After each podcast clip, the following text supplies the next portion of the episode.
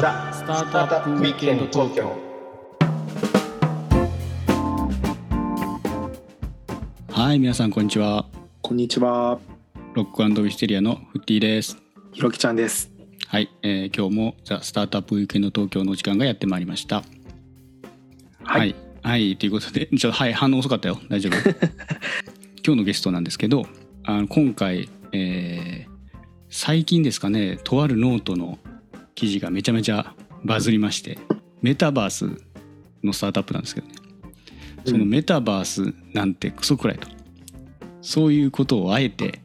えー言ってですねすごくまあ読まれた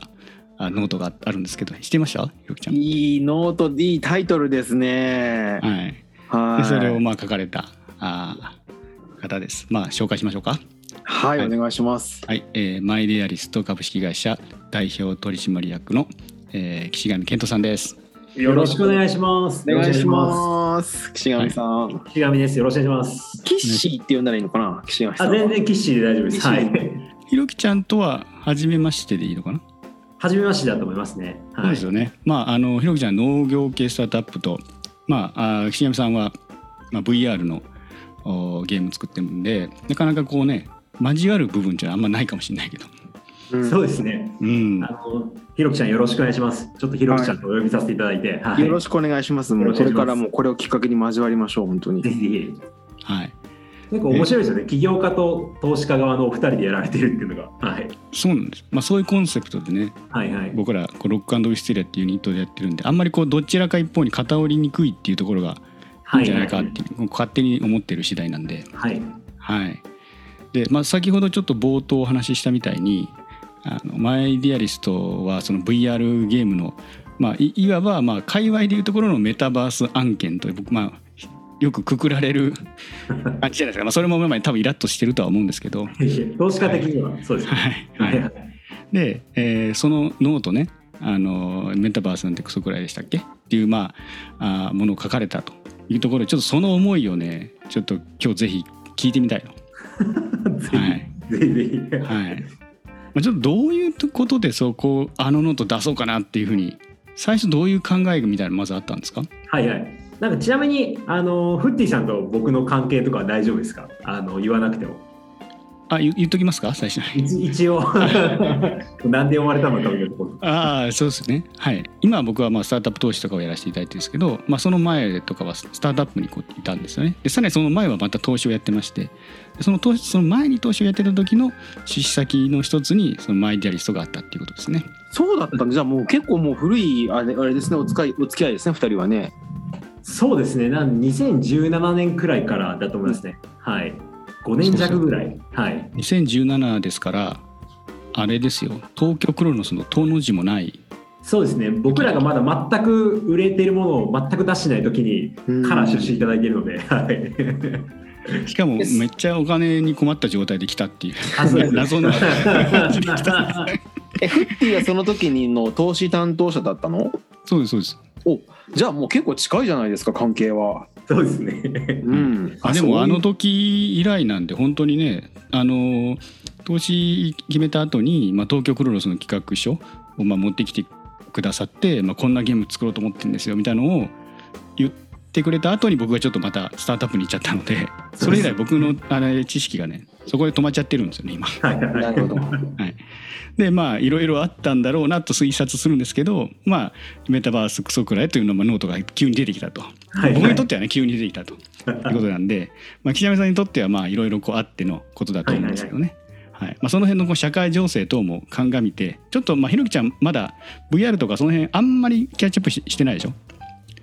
そう、だからちょっだからといろいろ教えてくださいだからひろきちゃんが分かるように言えば多分みんな分かるんじゃないかなっていう気がする間違いない。はいはいはい。うんまあ、その辺もちょっと含めてちょっと説明していただいてもいいですか？はい、もちろんです。まあ、メタバース、メタバースクソくらえっていうノートを出したんですよ。はい。まあ、いわゆるメタバース側の人間だと思うんですけど、やってやってる領域としては。あの僕らの会社ずっと2016年に創業して、当時 VR 元年って言われた年に創業して、そこからこう VR のエンターテインメントをゲーム中心に作ってきたって会社ですね。はい。で、今に至るっていうところなんですけど、で、まあ、メタバースって言葉がすごくバズワードになっていろいろ流行ってますけど、もともとは SF 小説のスノークラッシュって小説があるんですけど、かなり前の。そこから初めて出てきた言葉なんですけど、それなんで最近流行り始めたかというと、こう Facebook が社名をメタに変えて、メタバースの会社になるって言ってからみんなこうガッと、はい、ひっついてきたみたいな流れがあるんですね。本当大枠で言うと。よくこういう言われ方するのが、Facebook が急にポッドでメタバー咲いてきたって言われ方をするんです実は Facebook 全くそんなことなくて、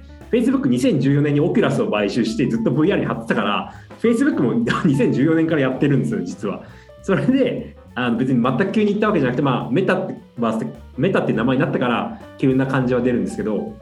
まあなんはい。か急にね来た感っていうのはやっぱりその何ですかね、業界の中にいた人にとってはこのなグラデーションがよく分かってるんですけど、そうですね。はい、ね、外から見てる人にとっては、まあ、ひろきちゃんもそうかもしれないけど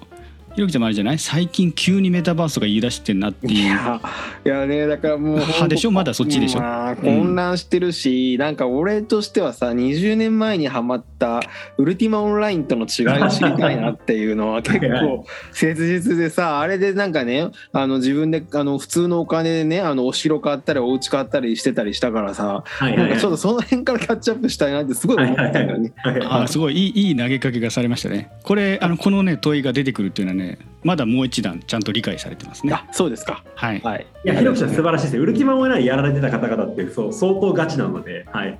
そうですね。嬉しいですよね。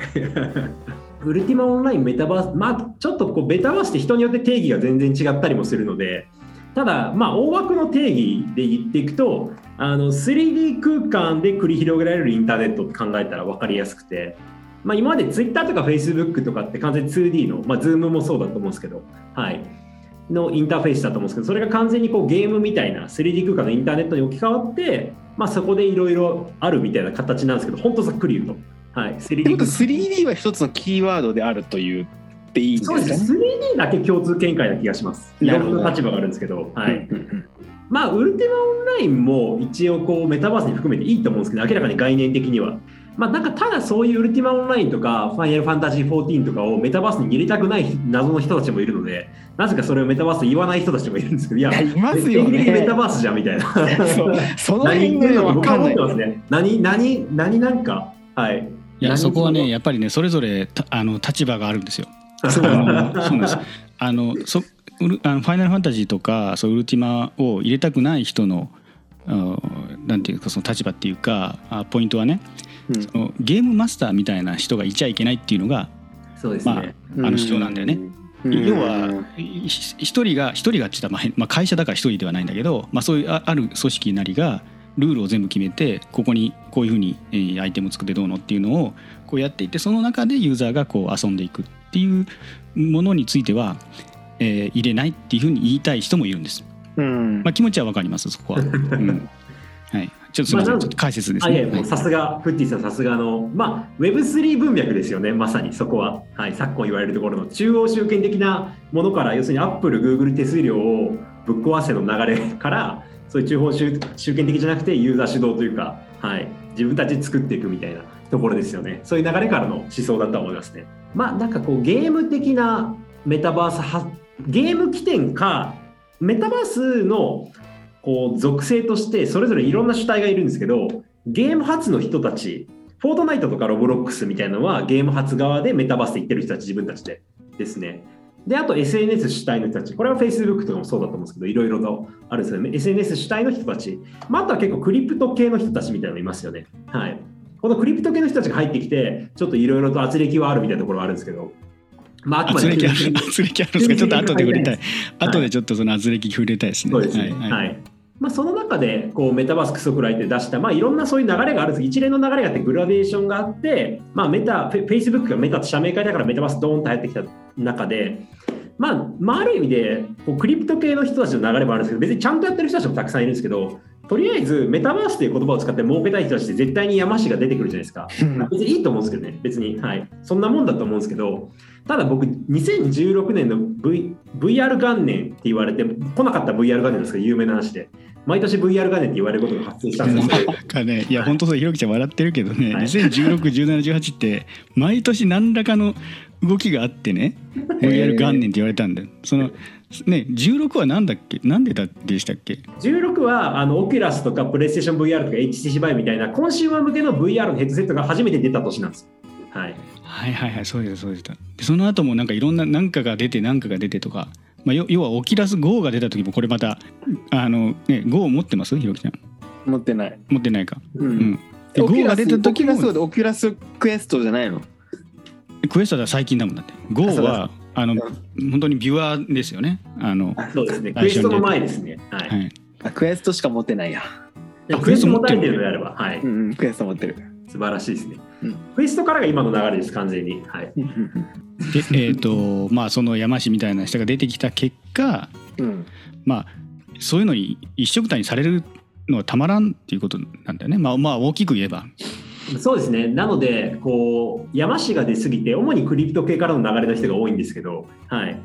まあ、要するに、クリプト系っていろいろあったから、普通に言うと、もうなんていうか、こう、思いっきり期待値を作れなくなったので、こうメタバースにこう乗っかってきたんですよね。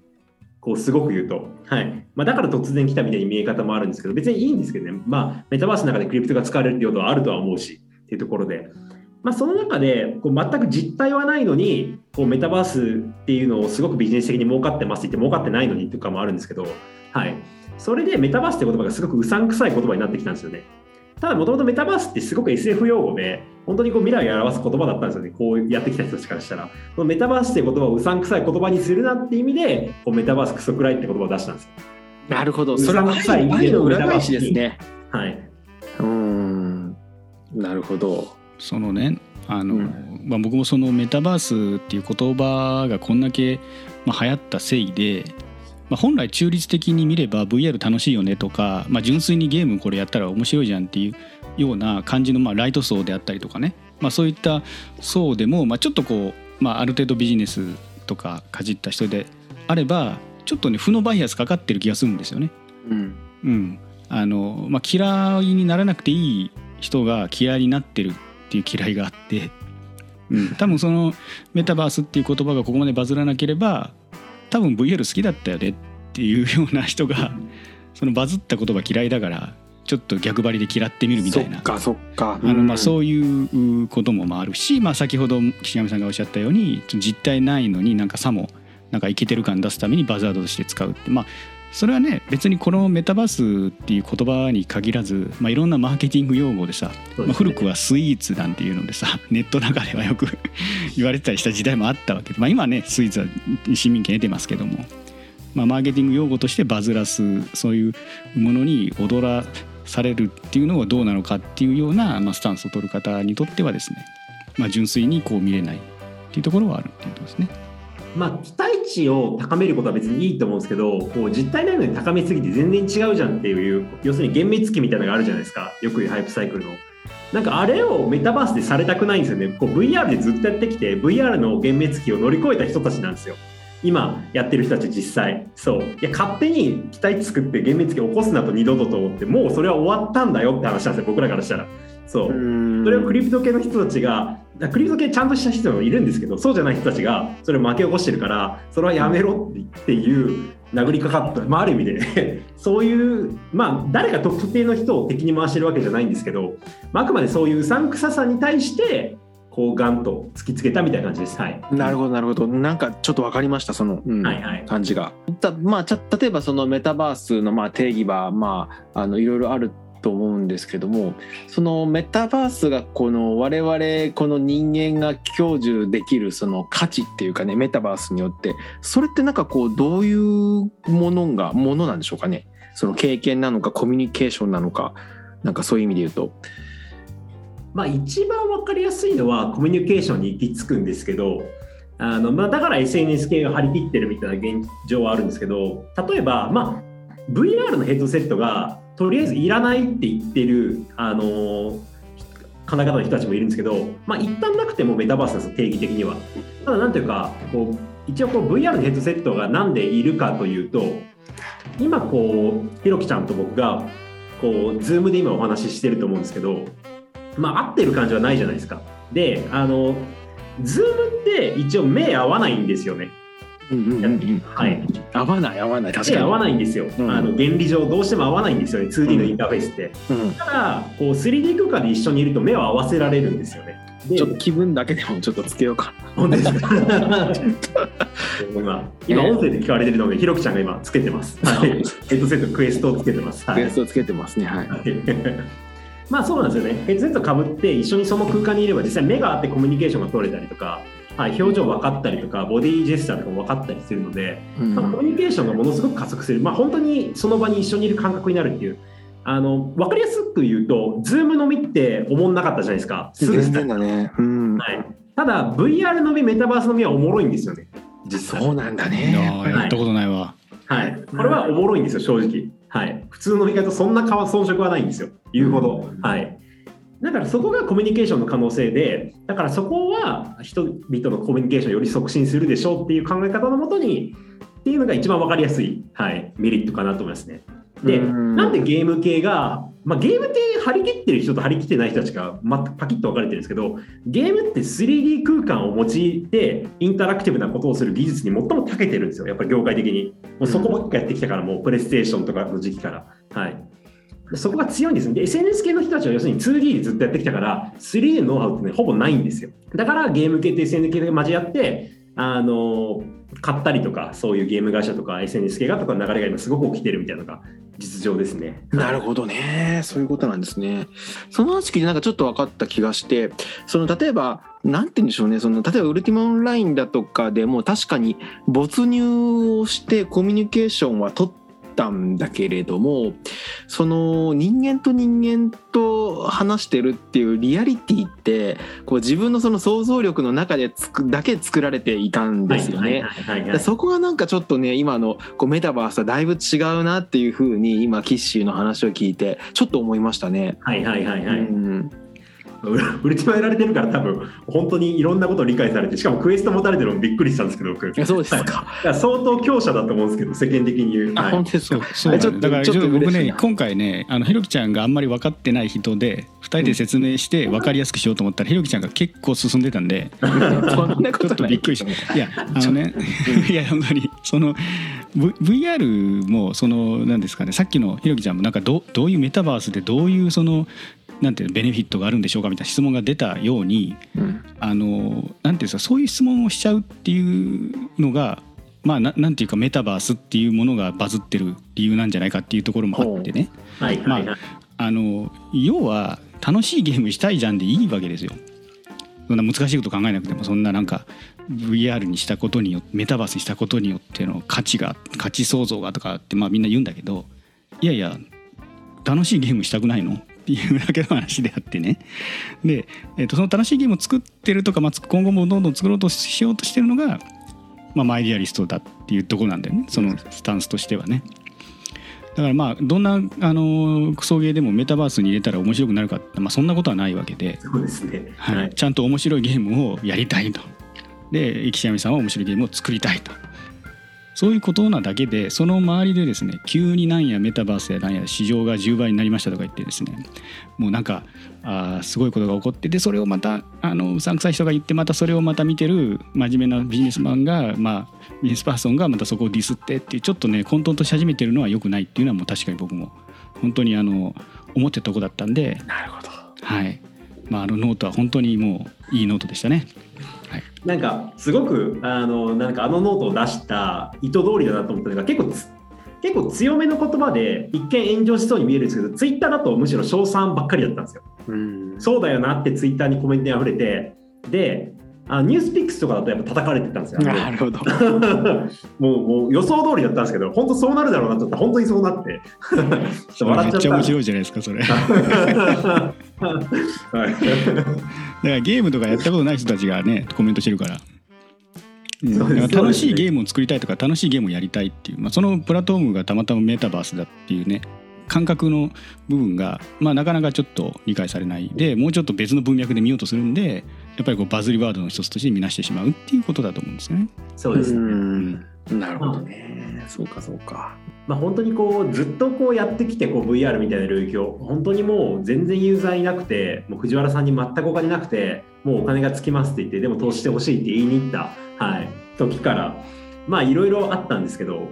まあ、ただその時に身に染みたのがこう技術って突然来るわけでもないし意外とグラデーションで来てると技術だと。であと技術ってどんどん進むんですけど人間ってなかなか変わらないじゃないですか人間ってそこもそんなすぐ変わらないのであくまでこう技術の進化に対して人間のあの適合は遅いと思ってていろいろやってきて思ったのが、まあ、だから今メタバースって煽りすぎてできることできないことすごい多いからそう。うんでできないこと多いので、はい、期待値でやりすぎるとそこで幻滅が起きちゃうなっていうのがあるから割となんていうかちゃんとじっくり時間をかけてやるべきなのにそこをなんていうか今早急にやろうとしすぎてるからまた叩かれるみたいなのが発生するのそういうの嫌だなと思いながら、はい。まあ、VR で一回起きたからもう起こさないでくれと思ってるっていうのがありますね。なるほどなるほど。はい、なんかすごいあのなんかわわかわかわかるようになってきました。少しずつね。なんかちょっとまたちょっとあの質問ね。あの、はいはい。そのなんていうのこうああくまでその現実世界とは一線をこう隠すものなのか例えば人間がその現実世界に揺り戻されたりだとかメタバースがあったらそこ分かれてるものなのかこう並走するものなのかみたいなそんなのってどうどうどういうどうどうなっていくんですかね？考え方としては、まあ、今、 Twitter とかフェイスブックとか Zoom とかいろいろあると思うんですけど、あれが 3D 空間に置き換わるだけだとは思ってるので、はい。なんで、そういうところで過ごすよりリモートワークになったり、まあ、リモートワークの人がより便利になるぐらいが正しいかもしれないですね。あの普通にあのリアルでこう通勤とかビジあの仕事する人はそれなりにそんな変わらないと思うので、 Twitter とかフェイスブックとかこう Zoom とかが 3D 空間に置き換わるぐらいな感じだと思うぐらいがちょうどいいのかなと思いますけどね。あと、あと意外とそこもグラデーションで最近 Meta が Project Cambria っていうのを新しいヘッドセット発表したんですけどあのマーク・ザッカーバーグがこうつけてるデモ動画が流れたんですけどあそれは AR なんですけど要するに。要するに現実にいろんなものが出てきてる。でただプロジェクトカンブリアヘッドセットって VR、AR 兼用みたいなスタイルなんですよ。だから VR でも使えるし AR でも使えるしみたいな。はい。で現実も見せれるしそのままバーチャルにもなれるしみたいな。この間のヘッドセットだったので、うんはいうん。うんまあ、だからこうそういうふうに完全にこう没入してバーチャルモードと現実を透過させて、まあ、現実の中に AR を出していくみたいなモードとかでまあいろいろ分けたいのかなっていうのはメタの意思としては感じましたけどね。なるほどですね。うん、なるほど、はい、いろんなまあ最初この冒頭のメタバースクソくらいだけでこんだけ話が盛り上がったんで 前編は一旦これぐらいにして今日は。はい、はい、後編で先ほどちらっと言ったようにさその、まあ、リアルの空間にこうまたオブジェクト出すとかそういうまあ新しいものを出すっていう、まあ、AR とミクスチャーしていくようなも含めて、まあ、ゲームっていう文脈でどういう進化が今後していくのかっていう、まあ、ゲーム会社ですからね岸上さんはそもそもが、まそうですあ、その部分にちょっとまたフォーカスを当てた回をまた翌週やろうかなと思いますけどひろきさん大丈夫大丈夫ですか？それで大丈夫です。また楽しみにしてます。ありがとうございます。ありがとうございます。多分かなり深い話になったので、はい、じゃあちょっと今日は一旦これぐらいで出場させていただこうと思いますけどもはい皆さんどうもありがとうございましたありがとうございました。